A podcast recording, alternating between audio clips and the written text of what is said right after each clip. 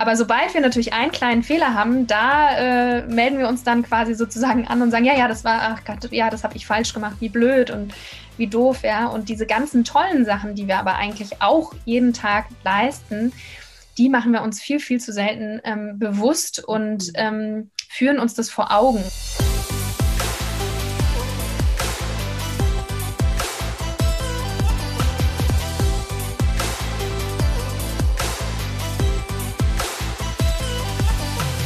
Herzlich willkommen bei Gedankendealer, eurem Format für das Dealen mit inspirierenden Gedanken rund um die berufliche und persönliche Weiterentwicklung. Mein Name ist Christine und ihr wisst, wir laden Menschen zu uns ein, die mit ihrer Arbeit, mit ihrem Wissen die Welt ein bisschen schöner machen und uns vor allen Dingen auch wachsen lassen. Unser heutiger Gast, unsere heutige Gästin ist die ganz wundervolle Jennifer Lacher. Sie ist hat einen spannenden Weg schon hinter sich. Sie hat, ist zum einen Kulturanthropologin, sie hat auch Pädagogik und Sprachwissenschaft studiert und unter anderem mit dem Schwerpunkt Erwachsenenbildung. In ihrer Abschlussarbeit oder auch Forschungsarbeit ging es darum, die Identität Identitätskonzepte besser zu verstehen. Und heute hat sie zusätzlich noch eine Life Coach und eine Business Coach Ausbildung, ist gleichzeitig auch noch Achtsamkeitstrainerin und vereint das alles in ihrer Arbeit. Und vor allen Dingen setzt sie sich für uns alle ein, dass wir unser starkes Ich mehr entwickeln und es auch mehr leben. Und dazu hat sie auch einen eigenen Podcast, der heißt auch so, Dein starkes Ich. Und ich heiße dich ganz herzlich willkommen, liebe Jennifer. Vielen lieben Dank, Christine, dass ich äh, hier sein darf bei euch zu Gast im Gedankendealer-Podcast. Ich freue mich, dass du zugesagt hast, weil ich deine Arbeit sehr, sehr spannend finde. Da, das zieht sich ja auch schon so ein bisschen durch das Studium ähm, bei dir und auch vielleicht die Entscheidung für das Studium. Sag mal, wie, wie kam es dazu, dass du so diese Reise angegangen bist? Also ich habe mich schon immer dafür interessiert, warum sind die Dinge eigentlich so, wie sie sind ich war eine ganz, ganz schlechte Schülerin. Ich glaube, gerade weil ich so viel gefragt habe und so wenig verstanden habe, weil die Antworten, die mir geliefert wurden, mir nicht ausgereicht haben. Also ich wollte immer die Zusammenhänge verstehen. Warum ähm, äh, reagieren manche Menschen so, manche Menschen anders?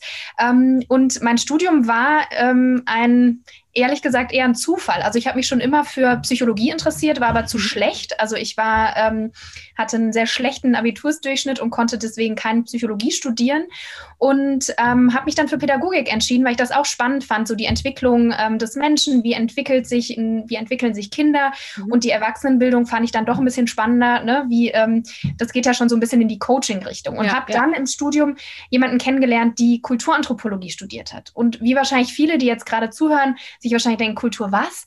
Ähm, ne? Es ist äh, keine Kulturwissenschaft und was ist überhaupt Anthropologie? Ähm, Genauso habe ich auch reagiert, als sie äh, davon berichtet hatte. Und was mich ähm, dann neugierig gemacht hat, ist, dass sie eben sagt, naja, ähm, unsere Gesellschaft ist ja ein Spiegelbild von verschiedenen Zusammenhängen, von verschiedenen mhm. Einflüssen. Ja, also das, was wir ähm, als Gesellschaft für äh, Rituale haben, für Bräuche haben. Das hat auch was mit den politischen und gesellschaftlichen Entwicklungen in unserer Zeit zu tun. Und das fand ich wiederum spannend, weil es irgendwie so erklärt, warum leben wir heute in einer Gesellschaft so, wie wir leben. Ja, woher mhm. kommt es und wie können wir anhand von Entwicklungen bestimmte Parameter ableiten? Mhm. Also das hat mich interessiert. Ähm, vor allen Dingen, also ein ganz klassisches Beispiel ist jetzt zum Beispiel die Frauen, ähm, Frauenforschung. Ja, also wenn man sich zum Beispiel anhand von Kleidung, einem Alltagsgegenstand, also Kulturanthropologie geht, da geht es immer auch um die Alltagskultur und jetzt nicht um die Hochkultur wie Literatur, Musik etc., sondern wirklich um die Alltagskultur. Also ein Alltagsgegenstand wie Kleidung wird quasi über mehrere Jahre oder auch Jahrhunderte betrachtet und gesehen, ah, okay, in den Momenten, in denen Frauen mehr Rechte hatten, wie haben sie sich da gekleidet? Und meistens hat sich das eben auch in dem Kleidungsstil wiedergefunden. Zum Beispiel, ähm, kannst, du da Beisp kannst du da Beispiele nennen, weil ich das gerade sehr spannend finde? Wie, wie, war, wie ist der ja, Unterschied? Also in, hm? Genau, also es war zum Beispiel zum, zur Zeit der Empire, ähm, war es eben so, dass Frauen äh, relativ ähm, viel auch in, in diesen Salons irgendwie ähm, ja Zugang hatten, sich auch weitergebildet haben und da waren die Kleider auch sehr, äh, man kennt diese Empire-Kleider, die sind unter der Brust so ein bisschen abgesteppt mhm. oder so abge, ähm, ja so hervorgehoben mhm. und dann fließt das Kleid sozusagen so relativ mhm. ähm, weit nach unten, ja, mhm. und äh, hatte meistens kurze Ärmel und so einen leichten Ausschnitt. Mhm. Und es wandelt sich dann ähm, zu der Zeit, wo ähm, die Frauen dann tatsächlich, also eher so in die Biedermeier-Richtung, wo die Frauen dann tatsächlich sehr, sehr stark als, ähm, ich würde mal sagen, äh, Schmuckstück des Mannes gesehen wurden. Mhm. Also ähm, wo sie quasi trotzdem bei, also natürlich in gehobenen Häusern, äh, in, in den Salons äh, zugange waren, aber eher als zurückhaltende, ähm, nett aussehende, freundliche, mhm. kultivierte mhm. Frau, die aber nicht äh, sich den Raum irgendwie nimmt, ja. Und die mhm. war eben in Korsetts gezwängt, also sehr, sehr eng ähm, eingeengt ähm, und mit einem großen Ausschnitt, also sehr so, so repräsentabel. So, das ist meine Frau, ja. Und das mhm. wandelt sich dann so Ende des, ähm, ja, so um, um 1900, wo dann die, äh, die, die ähm, die Lebensreform sozusagen, ich will jetzt nicht zu sehr ins Detail gehen, aber da wird das Korsett sozusagen ähm, äh, abgelöst, ja, mhm. durch Kleider, die eben der Frau mehr Raum geben, auch dem Körper mehr Raum geben. Also man sieht da schon anhand von gewissen äh, gesellschaftlichen Statusen, die Frauen da in dem ähm, Zusammenhang hatten, sieht man auch in der Kleidung, wie dann die Kleidung und die Mode sich auch gewandelt hat. Mhm spannend. So, äh, ja, auch vor allen Dingen da äh, zu sehen, wie, wie, wie Frauen dann auch eben mitgestalten oder eben nicht mitgestalten konnten, weil sie eben mhm. nur Beiwerk waren. Ne? Mhm. Mhm. mhm. Und ja, und, du, und auch ja. so, hm? Nee, sag du. Entschuldigung. Also das ist so ein, so ein, so ein, also die Mode kann sozusagen einen Aufschluss darüber geben, ähm, wie frei ähm, Frauen sind. Genauso wie als die Pille erfunden wurde, die Twiggy, das ist eine ganz, äh, eine Stilikone gewesen, die einen ganz kurzen Minirock hatte. Ja, also mhm. dass man da so ein bisschen sieht, okay, Frauen können selber bestimmen, mit wem sie äh, Geschlechtsverkehr haben und ähm, ziehen sich auch aufreizender an, weil es ihnen einfach gefällt so. Und das, das mhm. sind so Parallelen, die man da beobachtet, die natürlich, von denen man ausgeht, dass sie aufeinander sich beziehen und mhm. auswirken. Mhm. Genau.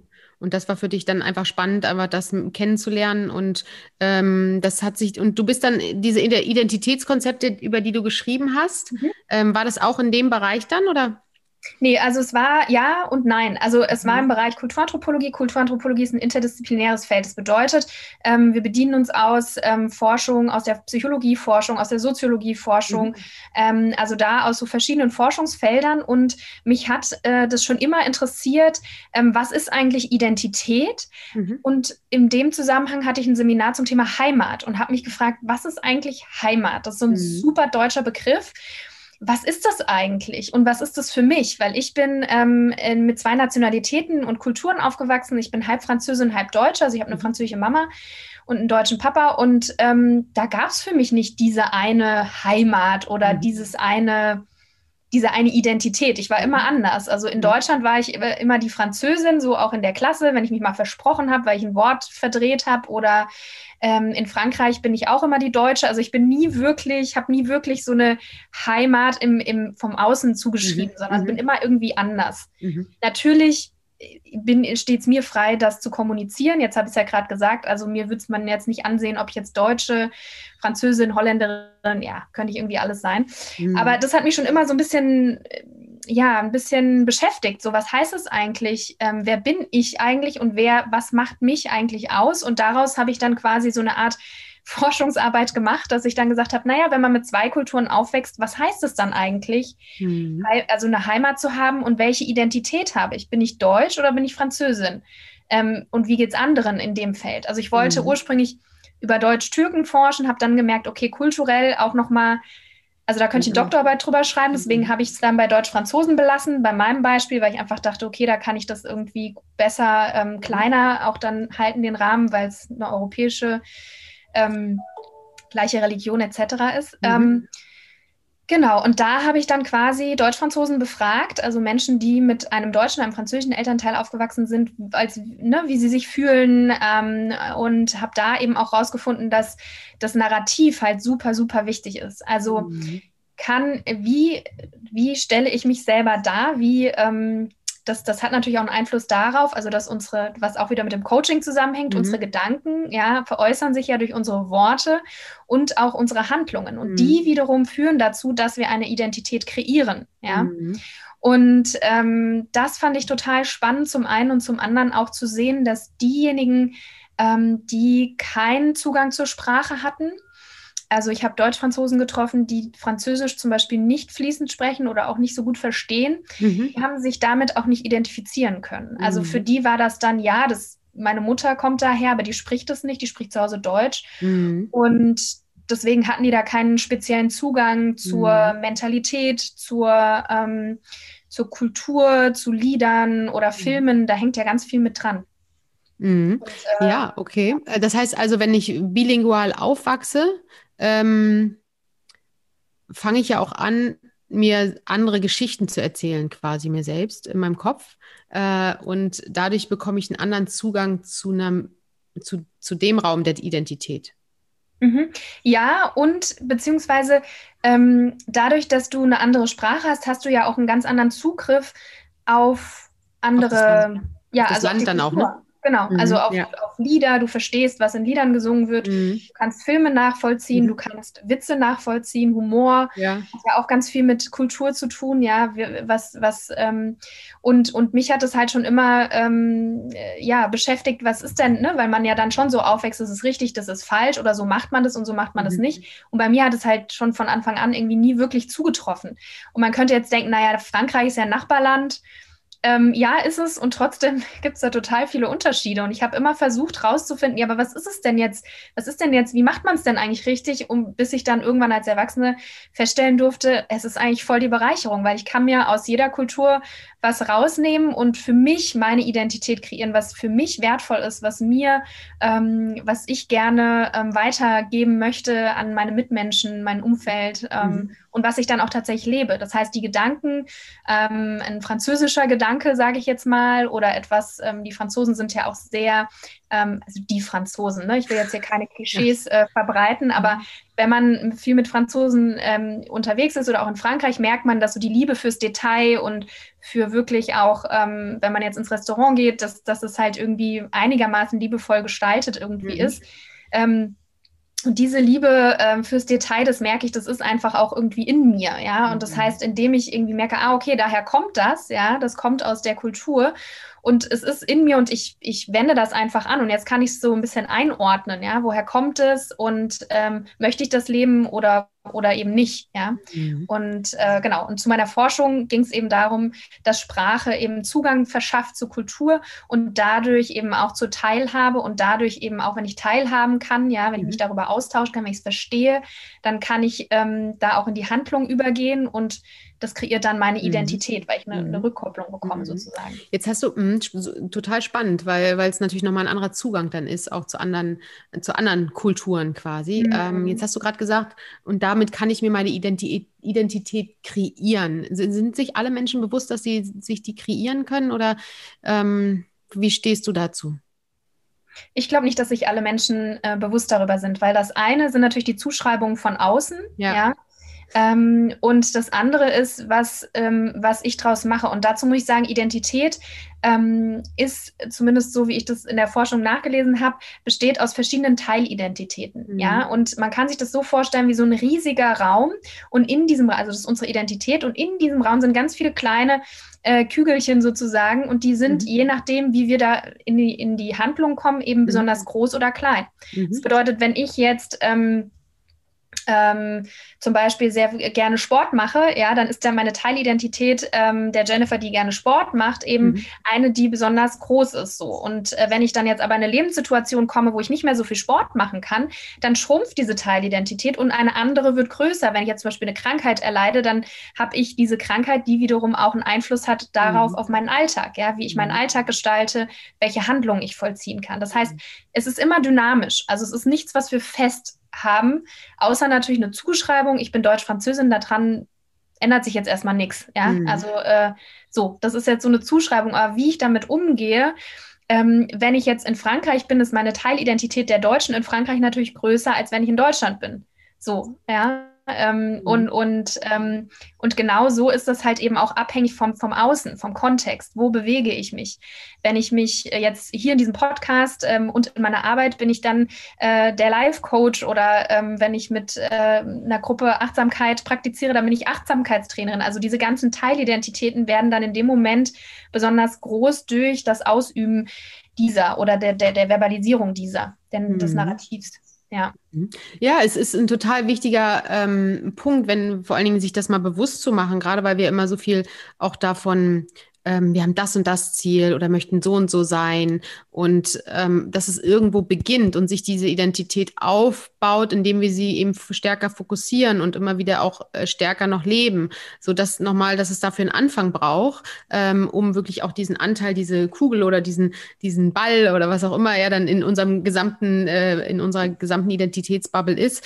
Ähm, das finde ich total wichtig, das für sich rauszuziehen, dass es, dass wir es mitgestalten können, aber dafür brauchst mhm. dann eben häufig häufig in manchen Aspekten, wenn wir uns wünschen, keine Ahnung, wir möchten gern, ähm, fällt mir natürlich kein Beispiel ein, aber wir möchten gern weiß, ja, Klavier spielen, genau, dann ist es schön, wenn wir es nur im Kopf haben, aber wie soll sich da ein Teil, das Teil der Identität, mhm. Identität werden, wenn wir nicht wirklich auch in dieses, in das Ermachen kommen, ja. Mhm. Genau. Sehr, sehr spannend, sehr, sehr spannend. Hm, sag mal. Genau, und, und daraus, also das hat mich schon immer so interessiert, ja, woher ähm, warum sind die Menschen so, wie sie sind? Und die Franzosen mhm. machen das so und die Deutschen machen das so. Und mittlerweile jetzt mit meinen Weiterbildungen habe ich einfach gemerkt, naja, das hat halt auch viel mit den Werten zu tun, die in verschiedenen Gesellschaften ähm, durch natürlich auch Kultur weitergegeben werden und mhm. durch jedes Individuum, was sich dann natürlich auch so verhält. Mhm. Und ähm, das finde ich wiederum spannend. Also das ist dann so ein bisschen so wir in der Gesellschaft oder wir im Kontext, wir mhm. mit in einer Gruppe. Mhm. Ähm, aber ähm, das hat dann auch so ein bisschen dazu geführt, dass ich dann ähm, ja meine Ausbildung Ausbildung als Coach vor, vor sechs, sieben Jahren angefangen habe, weil ich mich dann auch ähm, also diese Neugier der Psychologie, so warum sind wir so, wie wir sind und äh, so, ne, das hat mich dann sehr stark beschäftigt und ist dann mehr so auf diese individualistische Ebene gegangen und jetzt gar nicht mehr so im Kontext der Gesellschaft, ähm, mhm. so wo ich dann die Forschung betrieben habe, sondern eher so, okay, wie ähm, wieso bin ich so, wie ich bin, ja, mhm. und, ähm, und, und unabhängig von meiner äh, Nationalität oder wie ich aufgewachsen bin. Mhm. Ähm, und jetzt, sag, jetzt hast du, jetzt konzentrierst du dich in deiner Arbeit ja auch sehr, sehr stark ähm, auf das starke Ich, hast ja auch gerade angesprochen, mhm. das Individuum. Ähm, würdest du sagen, dass, wenn ich jetzt zum, ist es deswegen manchmal auch schwierig, wenn man so ein ähm, zum Beispiel irgendwie der, der, der Mann ähm, geht in ein neues Land, die Familie reist irgendwie mit oder zieht mit um, dass es deswegen manchmal auch so schwer sein kann, da reinzukommen, weil da ganz andere ähm, wir sage ich mal, äh, Routinen sind, ähm, die, dieser Spiegel der Gesellschaft, den du angesprochen hast, wo es eine gewisse Zeit braucht, damit ich damit auch mich identifizieren kann? Mhm. Mit Sicherheit. Also es ist immer, ähm, es ist immer, wie gesagt, ein Wechselspiel mit dem Außen, ja. Und wir kennen mhm. das vielleicht irgendwie ganz gut, dass, ähm, dass wir ähm, je nachdem, äh, in welchem Kontext wir jemandem begegnen, uns da eher identifizieren können. Das heißt, jetzt hier so in Deutschland können wir uns so mit den meisten oder kann ich mich mit den meisten Deutschen jetzt nicht so, also würde ich jetzt nicht so sagen, wow, ich spüre jetzt so voll die Verbindung, ja. Aber wenn ich jetzt irgendwo ähm, keine Ahnung, in Lateinamerika bin und äh, dann irgendwie ähm, auf eine Deutsche oder einen Deutschen treffe, dann kann ich sehr gut nachvollziehen, warum er oder sie sich darüber aufregt, dass irgendwie man sich auf nichts verlassen kann oder, oder ne, dass da halt irgendwie bestimmte andere ähm, ja, andere Dynamiken sind, andere Gesetze mhm. sind oder Normen sind, wie man das Leben gestaltet. Und ich glaube, ähm, das ist dann die Identität, die dann geschaffen wird. Ich als Deutsche im Ausland, ja. Und ich glaube, dass wenn man dann quasi ähm, sein Leben dann da auch hin verpflanzt für einige Jahre, dann bedeutet es natürlich, dass man erstmal auf die eigenen Rituale oder die eigenen, wie man die Dinge tut, eben ähm, ja zurück, nicht zurückgeworfen wird, aber sich dessen bewusst wird, weil man mhm. dann merkt, oh, ach krass, die machen das ja ganz anders. Mhm. Und hier läuft das ja einfach ganz anders, ja. Und ich glaube, da ähm, finde ich es total spannend, weil ich glaube, wie gesagt, Identität ist dynamisch. Das heißt, auch da können wir uns adaptieren und eine gewisse, also je nachdem, wie wir das natürlich angehen, aber wenn wir das annehmen und wenn wir sagen, mhm. okay, es ist jetzt einfach so, mhm. ja, hier kommen die Busse einfach irgendwann und es gibt hier keinen Busfahrplan, ja, dann ist das so. Ich kann mich darüber aufregen und kann sagen, ja. oh Gott, also hier, ne, die Mexikaner, nichts kommt hier pünktlich. Klar. Aber was, was, was bringt mir das? Und ja. das ist Klischee, will ich damit sagen. Ne? Also ich will jetzt hier keine Nein, ja, Vorurteile wir, wir, wir nur Beispiele, ja. Hm. Genau, und, ähm, Und ich kann es dann einfach annehmen und gucken, ja, was ist denn das Positive daran? Was kann ich denn für mich da rausnehmen? Vielleicht eine gewisse Gelassenheit, dass ich einfach denke, ja gut, okay, dann komme ich halt jetzt fünf oder zehn Minuten später. Mhm. Ähm, der andere kommt auch fünf oder zehn Minuten später. Bestenfalls äh, sind wir beide entspannt. Also so und sind nicht gestresst und hetzen uns irgendwie ab. Ja. Also ähm, da glaube ich, geht es irgendwie darum, und das ist so wichtig, dieses starke Ich ist für mich eben auch nichts Statisches, etwas, was man sozusagen einmal, das sage ich auch immer meinen, meinen Klientinnen, das ist nichts, was man einmal so installiert wie so ein Computerprogramm und dann ist es, ähm, dann läuft's so, ja, äh, sondern wir brauchen immer wieder Updates, ja, wir müssen immer wieder ähm, mit uns gut verbunden sein, um diese ganzen Veränderungen, ähm, die natürlich ganz krass sind, wenn wir ins Ausland ziehen, ähm, aber diese Veränderungen erstmal überhaupt wahrzunehmen, ja, überhaupt wahrzunehmen, wie reagiere ich auf diese Veränderungen und warum reagiere ich so, wie ich reagiere, so. Mhm. Sind da gewisse Werte nicht vertreten oder habe ich Bedürfnisse, die ich so, wie ich sie gewohnt bin zu stillen, so nicht stillen kann, hier im, in diesem Kontext. Mhm. Also da ähm, geht es für mich halt wirklich darum, eine Basis zu schaffen ähm, mittels Achtsamkeit, also eben auch diese, diese, diese Aufmerksamkeit im Hier und Jetzt eben auch aufzubringen, zu schauen, okay, ähm, was passiert hier gerade? Ne? Und, äh, und zu gucken, was passiert auch gerade in mir? Welche Gedanken nehme ich wahr? Welche Gefühle? Ähm, welche Körpersensationen vielleicht mhm. auch, ja, mir ist total schlecht oder ich habe irgendwie, mir schnitzt die Kehle zu. Also unser Körper spricht ja auch mit mhm. uns. Mhm. Und da sensibel für zu sein und da erstmal ähm, ja eine Achtsamkeit zu haben, hilft erstmal überhaupt wahrzunehmen, was ist denn da und das dann halt weiter zu ähm, reflektieren und zu schauen, ähm, um dann eben gut für uns sorgen zu können ähm, und äh, ja und in unser starkes Ich zu kommen, also eine gute Beziehung zu uns selbst zu haben. Jetzt hast du wahrscheinlich schon so ein paar, also du, du sprichst ja von fünf Säulen für ein starkes Ich. Jetzt waren wahrscheinlich mhm. schon ein, zwei Säulen gerade dabei in deinen Beschreibungen. Vielleicht magst du uns trotzdem mal ähm, beschreiben, was, was, was braucht ein starkes Ich? Flexibilität habe ich gehört, Selbstwahrnehmung, Selbstreflexion. Ähm, ja. Genau. Hm. Genau, ich habe das immer so, also ich finde, die bauen auch so ein bisschen aufeinander auf, ja. Also ähm, die, die, die Basis ist für mich halt das Selbstbewusstsein. Das habe ich ganz äh, bewusst in so drei Worten gesagt, weil ich es auch glaube, ähm, dass man das so wahrnehmen sollte. Also sich seiner selbst bewusst zu sein. Also wirklich dieses Bewusstsein, okay, im Alltag auch immer wieder Momente einzuplanen, wo man ähm, gucken kann, wie geht's mir eigentlich gerade oder was passiert da gerade in mir. So. Ähm, und nach diesem, nachdem man das hat, ja, da beobachtet man vielleicht Sensationen, Gedanken, Gefühle, die man jetzt nicht so schön findet, ja, oder wo man jetzt denkt, ach oh Gott, das ist anstrengend. Mhm.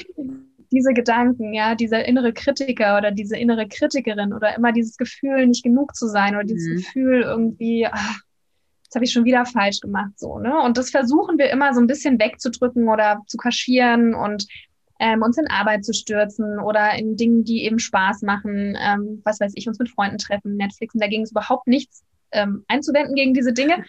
Aber wenn wir das halt dauerhaft machen, dann verpassen wir eigentlich ähm, die, ähm, also das ist die zweite Säule, die Selbstannahme, das anzunehmen, zu sagen, mhm. okay, das ist gerade da und sich nicht dafür zu verurteilen, also so eine Wertfreiheit sich selbst gegenüber einzunehmen, wie so eine kleine Forscherin in sich selber zu aktivieren, die sagt so, ach spannend, jetzt bin ich irgendwie total eifersüchtig auf diese Frau oder diesen Mann, ja, weil er oder sie hat genau das, ähm, das hätte ich eigentlich auch gerne. Und warum äh, ne, hat der oder die das? Und, und dann, anstatt zu sagen, ah, ich sollte aber doch nicht oder, ähm, oder der ist doof oder die ist doof, einfach wirklich mal so eine, so eine neutrale, neugierige Haltung einzubringen und sich zu fragen, hm, spannend, woher kommt es oder warum ist es ja. überhaupt da?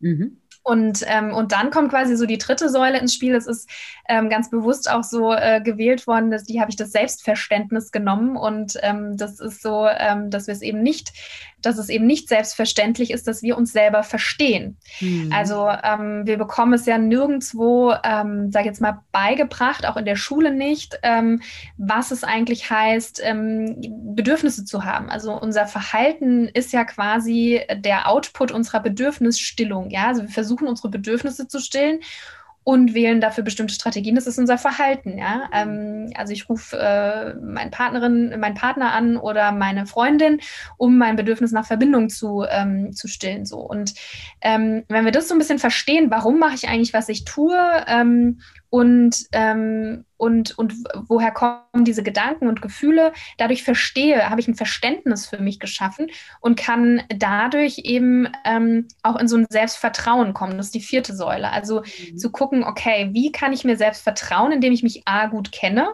mhm. ähm, und B, indem ich ähm, das tue, ähm, was ich mir selber verspreche also auch ins Handeln kommen. Ja, mhm. weil es ist so wie, ähm, wenn wir einen Freund haben, eine Freundin, die, ähm, die immer wieder sagt, äh, ja, ja, lass uns auf jeden Fall Kaffee trinken. Ähm, manchmal gibt es ja so Leute, die das ja. immer so daher ja. sagen ja. und das kommt aber dann nie und dann wissen wir ja, ja gut, der sagt wieder, wir gehen wieder Kaffee trinken, aber pff, also kommt ja eh nicht. Mhm. Und genau das gleiche passiert ja mit uns selber, wenn wir sagen, ich möchte jetzt mehr Sport machen oder ich möchte morgens äh, meditieren, ja, und wir es immer wieder ähm, ver ver verschieben und verlegen, dann missbrauchen wir so ein bisschen unser Vertrauen uns selbst gegenüber, dass wir denken, ja, ich schaff's doch eh nicht. Mhm. Ich krieg's doch eh nicht hin. Ja. Mhm. Und das ist eigentlich das, wo wir das so ein bisschen untergraben. Und deswegen ist es so wichtig, dass wir da auch in die Verantwortung kommen. Das ist mhm. nämlich dann die letzte Säule, die Selbstverantwortung. Ähm, wirklich dann äh, tatsächlich ähm, ja loszugehen und, ähm, und, und sich unser Leben anzuschauen und zu sehen, ah, okay, was, was, was funktioniert hier gerade nicht oder wo bin ich äh, unzufrieden und was kann ich tun, um da in eine Zufriedenheit zu kommen? Kann ich die Umstände ändern oder kann ich meine Haltung zu den Umständen ändern? Ja, ähm, und, und was, was braucht es dafür? Also das sind so ein bisschen die fünf Säulen, die so ein bisschen auch aufeinander aufbauen, ähm, beziehungsweise das, das äh, starke Ich sozusagen tragen. Ne? Mhm. Ähm, genau. Ja, total, total wichtige, also ich finde sie super wichtige Säulen und wie du sagst, dass sie eben so voneinander äh, so eine schrittweise sich dann auch, äh, wenn ich selber mich wahrnehme, was mache ich dann mit den Sachen, die ich jetzt gerade wahrgenommen habe? Oh, okay, mhm. ich kann sie annehmen. Ah, und wie kann ich dann überhaupt annehmen? Wie verstehe ich denn mich besser daraus? Ne? Was, was lerne ich daraus? Also sehr schön, so dies, diesen, diesen Klang oder diesen Fünfklang sozusagen auch zu sehen. Mhm. Jetzt hast du von ähm, Selbstvertrauen auch gesprochen. Ähm, und ich finde das so so ein typisches Phänomen ganz häufig, dass wir uns so viel vornehmen und dadurch, dass wir dann gerade auch Silvester oder wann auch immer, ne? Also dieses mhm. typische und dann äh, fallen wir dann, dann sind wir erst engagiert und fangen, machen das zwei Tage und dann fallen wir so in dieses, naja, hm, das, das Momentum baut sich halt nicht auf und ähm, aber wir, dann ist es halt so, ne? Aber dass wir gar nicht auf dem Schirm haben, was dass das natürlich auch einen Abstrahleffekt auf andere Situationen hat. Also wenn wir uns in der Situation uns selber was vormachen oder uns nicht ernst genug nehmen, uns wirklich auch durchziehen, das, was eigentlich wichtig vielleicht wäre und was wir uns vielleicht schon länger, länger wünschen, dass das sich natürlich auch auf andere Situationen im Leben trägt oder unterschwellig auch häufig mhm. mitspricht im Self-Talk oder wo auch immer. Ähm, das das finde ich so ein, so, ein, so ein, auch so ein ganz unterschätzter Bereich, mhm. ähm, um wirklich auch in die Kraft zu kommen. Ja. Mhm, absolut. Ja. Absolut. Und das ist nicht nur das zu machen, was wir uns vornehmen, sondern ja. ich glaube auch so diese Wahrnehmung. Ne? Also mhm. ähm, ich glaube, ich weiß gar nicht mehr, die Zahlen sind immer so unterschiedlich, aber ich glaube, drei Viertel der Gedanken, die wir haben, ist irgendwie negativ besetzt. Ja, ja? und ähm, was ja auch ne, evolutionsbiologisch und so alles so äh, seine Richtigkeit hatte. Aber da, glaube ich, ist es ganz wichtig für uns, dass wir uns immer wieder ähm, auch bewusst machen, was wir eigentlich schon alles geschafft haben. Ja? ja? also welche Krisen haben wir eigentlich schon gemeistert? An welchen Tagen, an denen wir überhaupt keinen Bock hatten, aufzustehen, sind wir trotzdem aufgestanden und ähm, haben uns fertig gemacht, also uns fertig gemacht im Sinne von, wir haben uns angezogen ja. und äh, startklar gemacht für den Tag und äh, sind äh, trotzdem zur Arbeit gegangen, gegangen, haben ein Projekt trotzdem trotzdem angefangen oder weitergemacht, obwohl wir mhm. eigentlich überhaupt keine Lust hatten. Und das sind alles Qualitäten, ähm, die wir dann ganz oft so, ja, pff, ja, machen wir halt so. Ja, ist ja. halt so. Ne? Ja, ja. Genau.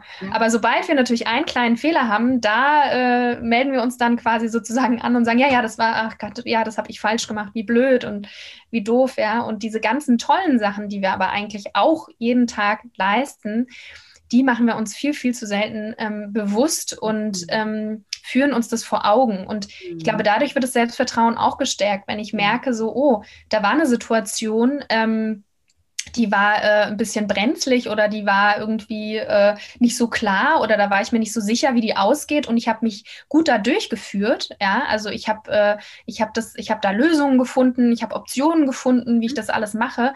Da kann ich ja schon mal mega mega stolz auf mich sein, weil kann ich mich auf mich verlassen. Da merke ich so, hey, ähm, egal was passiert, ich werde da eine Lösung für mich finden. Das mhm. ist für mich so dieses Selbstvertrauen, dass ich dann mhm. in mir spüre, so, hey, mhm. es kann eigentlich nicht so viel äh, schiefgehen, ja, oder es ist, also es werden zwangsläufig Dinge schiefgehen, aber ich werde damit zurechtkommen.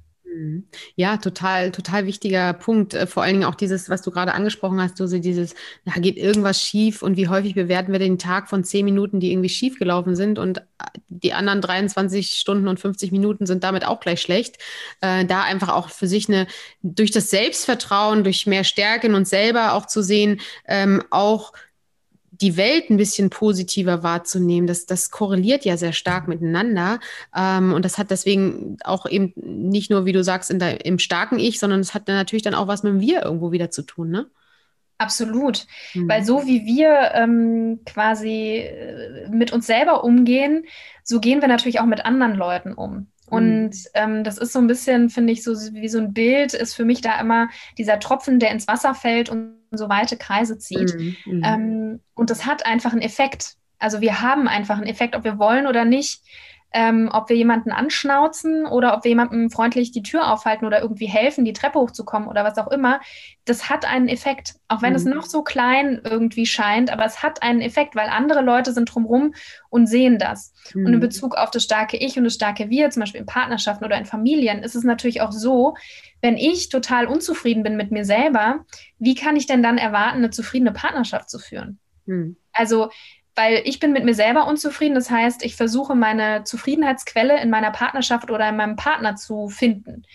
Und mein Partner oder meine Partnerin äh, hat vielleicht da auch äh, äh, andere Bedürfnisse oder möchte da vielleicht auch äh, ähm, ja, äh, hat eine andere, ist einfach anders, also mhm. es ist ja oft so, ähm, und kann das gar nicht bedienen und sollte es auch gar nicht bedienen, mhm. weil wir sind für uns selber verantwortlich, ja, ja. für unser Wohlbefinden. Ja, und das ist immer so das, was, das, das, was ja auch missverständlich äh, in vielen Floskeln so in meine bessere Hälfte, das suggeriert mhm. ja schon, äh, dass ich nicht vollständig bin und dass ich auch nicht glücklich bin ohne jemanden. Da gibt es ja so viele altbackene Sprüche, die, die sich durchs Leben so, oder so durch die Kindheit durchs, bis heute noch ziehen, die mhm. eigentlich uns unterstellen, äh, wir sind nicht für unser Glück selbst verantwortlich, sondern wir brauchen jemand Zweites oder äh, wir, wir suchen das woanders im Außen. Und äh, das, das macht es ja auch schon so ein bisschen schwierig, äh, wirklich da auch eher zu sich zurückzukommen ähm, und zu wissen, okay, nee, der ist ja gar nicht für mein Glück verantwortlich, sondern hm. ich trage genauso Verantwortung für das, was ich in die Beziehung gebe, so wie er es aber auch reinträgt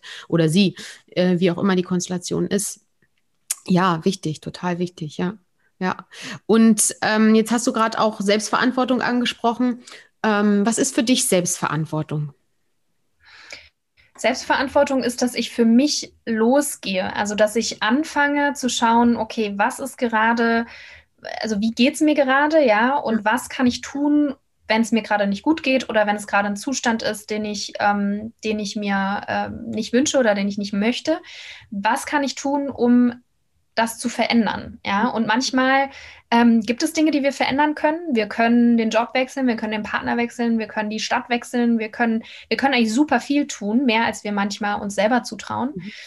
Und manchmal ähm, ist es aber auch unsere Verantwortung ähm, oder können wir in die Selbstverantwortung gehen, indem wir die Dinge dann auch erstmal annehmen, wenn es mhm. bestimmte Dinge gibt, die wir gerade nicht verändern können. Mhm. Weil sie gerade so sind, wie sie sind. Und so sehr wir versuchen, und das ist ja auch in der ganzen Persönlichkeitsentwicklungsszene, dieses, du kannst irgendwie alles schaffen und alles machen.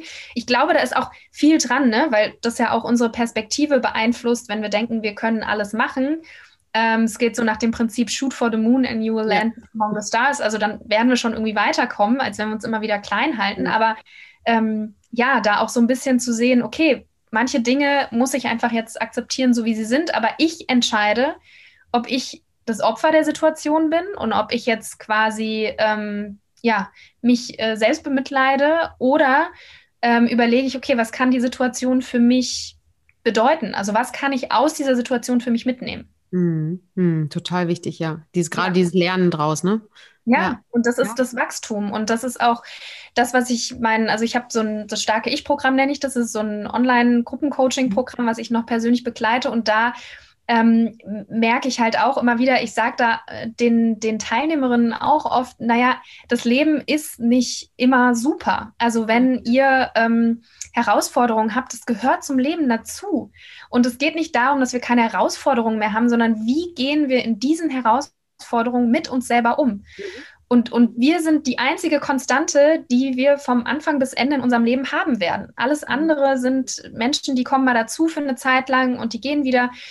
Ähm, aber wir bleiben immer mit uns zusammen. Ja, und, und, und deswegen ist es so wichtig, dass wir da auch ähm, Zeit ähm, investieren in uns selbst und auch ähm, uns da weiterentwickeln und, und schauen, wer bin ich eigentlich und ähm, ne, spannend, in dieser Situation habe ich so reagiert und uns da weiterentwickeln ja. und verstehen lernen. Weil, ja, ja, die Umstände können wir nicht verändern, nee. teilweise. Teilweise, ja. Also das ist ja auch das, was ich, ich kennst du vielleicht auch. Im, manchmal hat man so im Freundeskreis oder auch ähm, im Bekanntenkreis jemanden, der immer wieder umzieht, so um, weil er was Neues ausprobieren will und trotzdem treten dann irgendwann immer die gleichen Probleme auf und mhm. weil wir uns dabei haben. Wir sind ja, ne, also wenn wenn du mit deinen Problemen reist, sind halt die Probleme weiter da. Ähm, und da einfach zu gucken, okay, vielleicht liegt es nicht daran, immer was im Außen zu ändern, sondern vielleicht muss ich mal was im Inneren ändern. Äh, genauso manchen mit, mit manchen Jobs haben manche ja auch immer wieder die gleichen Herausforderungen mit Kollegen zum Beispiel, äh, wo man sich dann, wo es dann doch zu gucken gilt. Okay, wenn wir immer wieder das gleiche Muster haben, dann ist es, dann sind nicht immer die anderen da schuld und das Team ist wieder komisch, sondern vielleicht gibt es irgendwas, was nicht missver was missverständlich irgendwie korrespondiert miteinander und da zu gucken, wo gibt es da Hebel, ne? Ja. Ja, absolut ähm, und da eben auch äh, reinzugehen und sich da wirklich auch die Fragen zu stellen. Aber genau, ich glaube, das ist halt was, was relativ neu ist, so, äh, zumindest in Deutschland. Ja. Ähm, ne, die persönliche Weiterentwicklung äh, ist in den letzten Jahren total, ähm, ja, hat sich äh, weit verbreitet, was ich ja. gut finde. Ja. Ähm, und äh, wird hoffentlich noch mehr werden, ähm, weil ich finde, es ist sehr, sehr wichtig. Wir haben halt nirgendwo so eine starke Ich-Schule oder sowas, ja, wo ja. wir einfach mal lernen, ja, was, was, wie kriege ich denn meine Bedürfnisse raus? Was, sind, was ist das überhaupt? Und, und wie mhm. komme ich da überhaupt hin, was, was mhm. meine Bedürfnisse sind? Wie komme ich dahin zu wissen, was meine Werte sind? Oder auch Stärken und Schwächen sind ja dann mhm. ähm, auch gar nicht so evident. Also in der Schule weiß ich noch, man hatte dann irgendwie einen guten Mathelehrer und dann war man dann halt gut in Mathe. Ja. Und dann hatte man einen schlechten Mathelehrer, da war man halt wieder schlecht in Mathe. Ja. Also das ist ja keine Stärke in dem Sinne, dass wir sagen können, Mathe ist meine Stärke so. Das, ja. Aber das ist halt auch da dynamisch, ne? Also, ja. Absolut. Und jetzt hast du gerade äh, Schule für starke Ich angesprochen. Äh, so, gibt es bei dir so eine Vision, dass du sagst, du hättest gern so eine Akademie oder so eine Schule für ein starkes Ich, wo, wo du ja vielleicht sogar schon ab Kindern oder bis ins Erwachsenenalter sowieso, aber jemanden, Menschen was mitgibst? Ja, absolut. Also eine Akademie, ähm, das äh, habe ich jetzt so noch gar nicht äh, so gesehen, aber das starke Ich-Programm ist so, eine, so ein Mini-Format. Also da geht es eben genau darum, die eigenen, ähm, die eigenen Bedürfnisse, sich mal mit den Themen auseinanderzusetzen. Ähm, mhm. ne? Bedürfnisse, Werte, Stärken und Schwächen. Überhaupt, was ist mein starkes Ich? Was ist so meine Vision für mein starkes Ich? Das ist bei jedem auch sehr individuell. Und da finde ich es immer total spannend, ähm, weil wir, wir, wir produzieren ja auch äh, immer viel Content und so weiter und ja. Menschen konsumieren das. Und ich finde, die wahre Transformation geschieht aber eigentlich, wenn wir es tatsächlich auf uns selber anwenden. Ja. Auf unser Leben, auf unsere Herausforderungen, weil jeder ist dann doch nochmal anders. Ähm, und das ist halt das, wo ich Menschen darin unterstützen möchte, quasi diese Inhalte, diesen Input, den sie eh wahrscheinlich schon äh, mehrfach gehört haben, aber wirklich zu übertragen. So, was heißt das für mich? Was heißt das für mich und mein Leben? Mhm. Und ähm, ja, gerade wo du das mit Kindern ansprichst, ist es auch was, was ich total spannend finde. Ähm, es gab mal eine Dokumentation, die heißt Inside. Das ist ähm, das Meer in mir oder so heißt es. Das ist äh, eine Dokumentation über eine Frau, mhm. die sich eben auf die Suche macht nach ähm, einem Burnout, was ist eigentlich so der Sinn des Lebens so ungefähr. Und sie geht eben mhm. auch an eine Schule und da wird Achtsamkeit unterrichtet. Und es ist spannend zu sehen, was bei den Kindern passiert, wenn sie sich mit sich selber auseinandergesetzt haben, mit den Themen Empathie, mit den Themen ne, Selbstempathie, Teamwork. Mhm. Ähm, sich selbst besser kennenzulernen. Also da merke ich auch, ähm, das hat mich so inspiriert. Damals ist schon einige Jahre her und ähm, das trage ich immer noch in mir und das ist, wird auf jeden Fall irgendwann in der Zukunft, in den mhm. nächsten Jahren ähm, Teil meiner Arbeit sein, hoffentlich. Mhm. Genau. Wow, ja, klingt total schön. Hast du so drei, drei abschließende äh, Tipps, ähm, wo du sagst, da kann ich relativ schnell oder einfach ähm, zumindest ein Stück weit ein starkes Ich aufbauen oder mithelfen? Mhm. Mm, ich würde sagen, dass erstmal sich Zeit für sich selber einzuräumen ein erster Schritt ist. Und hm. das klingt jetzt immer so nach oh, super viel Zeit, ja. Also es das heißt jetzt nicht, dass man täglich irgendwie eine Stunde baden muss, sondern dass man wirklich guckt, okay, gibt es irgendwo Zeiträume in meinem Alltag, die ich bewusst für mich nutzen kann?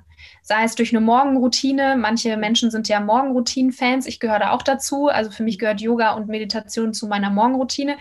Aber auch wenn man kein Routinenmensch ist, sich wirklich am Tag ähm, Zeit einzuteilen, einzuräumen, in der man wirklich ähm, sich mit sich selbst verbinden kann, indem man ähm, ja einfach mal schaut, wie geht es mir eigentlich gerade? So, was für Gedanken gehen gerade durch meinen Kopf? Wie fühle ich mich eigentlich gerade? Bin ich gerade gestresst, angespannt oder eigentlich voll zufrieden? Mhm. Ähm, und einfach auch mal so in den Körper zu gehen und mal durchzuatmen. Und es können schon drei tiefe Atemzüge sein, die einfach schon mal dazu dienen, dass wir anhalten, innehalten, zur Ruhe kommen. Mhm. Und das ist, glaube ich, so der erste Schritt, um überhaupt irgendwas wahrzunehmen. Und ähm, ja, als weiteren Tipp finde ich, das, was wir auch schon angesprochen hatten, diese Perspektive ähm, ähm, wahrzunehmen, was wir eigentlich alles schon geschafft haben. Also, dass wir auch evolutionsbiologisch bedingt natürlich eher auf die negativen Dinge fokussiert sind, aber dass wir uns wirklich bewusst Zeiträume im Alltag schaffen, wo wir mal reflektieren, was haben wir heute eigentlich schon alles geschafft, ja? Und am besten ist auch aufzuschreiben, weil es dann auch noch mal ganz anders wahrgenommen wird. Ähm, weil ich glaube, dass das uns wieder ein, ähm, einen Einblick vermittelt, was wir denn alles schaffen. Und ähm, genau, und das kann eine ganze Menge sein. Wie gesagt, wenn man morgens schon aufgestanden ist, obwohl man eigentlich gar nicht aus dem Bett wollte ähm, und ähm, sich zurechtgemacht hat, dann ist das auch schon eine, eine, etwas, was man für den Tag vielleicht, der jetzt nicht so gut gelaufen ist, verbuchen kann. Ja? Mhm. Also man muss jetzt nicht einen Nobelpreis erfinden, um sich da irgendwas ähm, ja, auf die Schulter zu klopfen, ja. Genau, um dann zu sagen, ah, das habe ich jetzt gut gemacht. Ja. ja. Ähm, genau, und ähm, letzten Endes, ähm, glaube ich, ist es wirklich äh, wichtig, neugierig zu sein. Also sich selbst auch mit Neugier zu begegnen mhm. und diese innere Forscherin, den inneren Forscher zu aktivieren und wirklich zu schauen, ach spannend, was ich da jetzt wahrgenommen habe. Ne? Mhm. Also diese Gefühlsreaktion, äh, also da war ich wütend oder war ich traurig oder hab ich, da habe ich ganz doll Angst oder Sorge gehabt. Ja? Mhm. Woher kommt es? Warum ist es so? Und durch diese Neugier fängt man eigentlich schon automatisch an, ähm, verschiedene ähm, ja, Podcasts, Bücher, was auch immer, sich da irgendwie zu informieren und bekommt dann äh, mehr und mehr ähm, ein Fundament, auf das man zurückgreifen kann, um sich selbst mhm. zu reflektieren. Mhm, total wichtig, ja. Ja, mhm. weil wir irgendwo durch diese, durch diese Neugier fangen wir auch an, irgendwie auch mit in Beziehungen zu merken, ah, da habe ich so reagiert, wieso habe ich da eigentlich so reagiert? Also auch dann die Außenwelt anders oder seine Reaktionen auf die Außenwelt anders wahrzunehmen, ähm, schiebt dann ja auch was an. Mhm. Mhm, absolut, ja. absolut.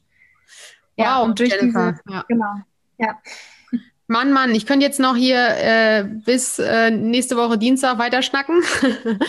also es ist, ja, ich finde es total spannend, ähm, auch so wie du, ähm, wie, wie welche Klarheit du reinbringst in, mm. in ein starkes Ich, ähm, was, was wir alle brauchen, da einfach mehr bei uns zu sein. Und von daher bin ich dir mega, mega dankbar, dass du uns da Einblicke gegeben hast. Ich weiß, das sind immer nur Einblicke, aber du bietest ja auch eben spezielle Coaching-Programme äh, an. Und da werden wir auf jeden Fall auch ähm, die Links in die Shownotes packen, sodass jeder, der merkt, ah, da würde ich gerne mehr darüber erfahren, da auf jeden Fall dranbleiben kann. Und ja, ich ja. danke dir von ganzem Herzen. Ich habe persönlich auch wieder viel mitgenommen. Ich mache ja auch ein bisschen die Podcast zum paar Prozent auch für mich und sage Danke an dich. Und ihr Vielen Lieben, Dank.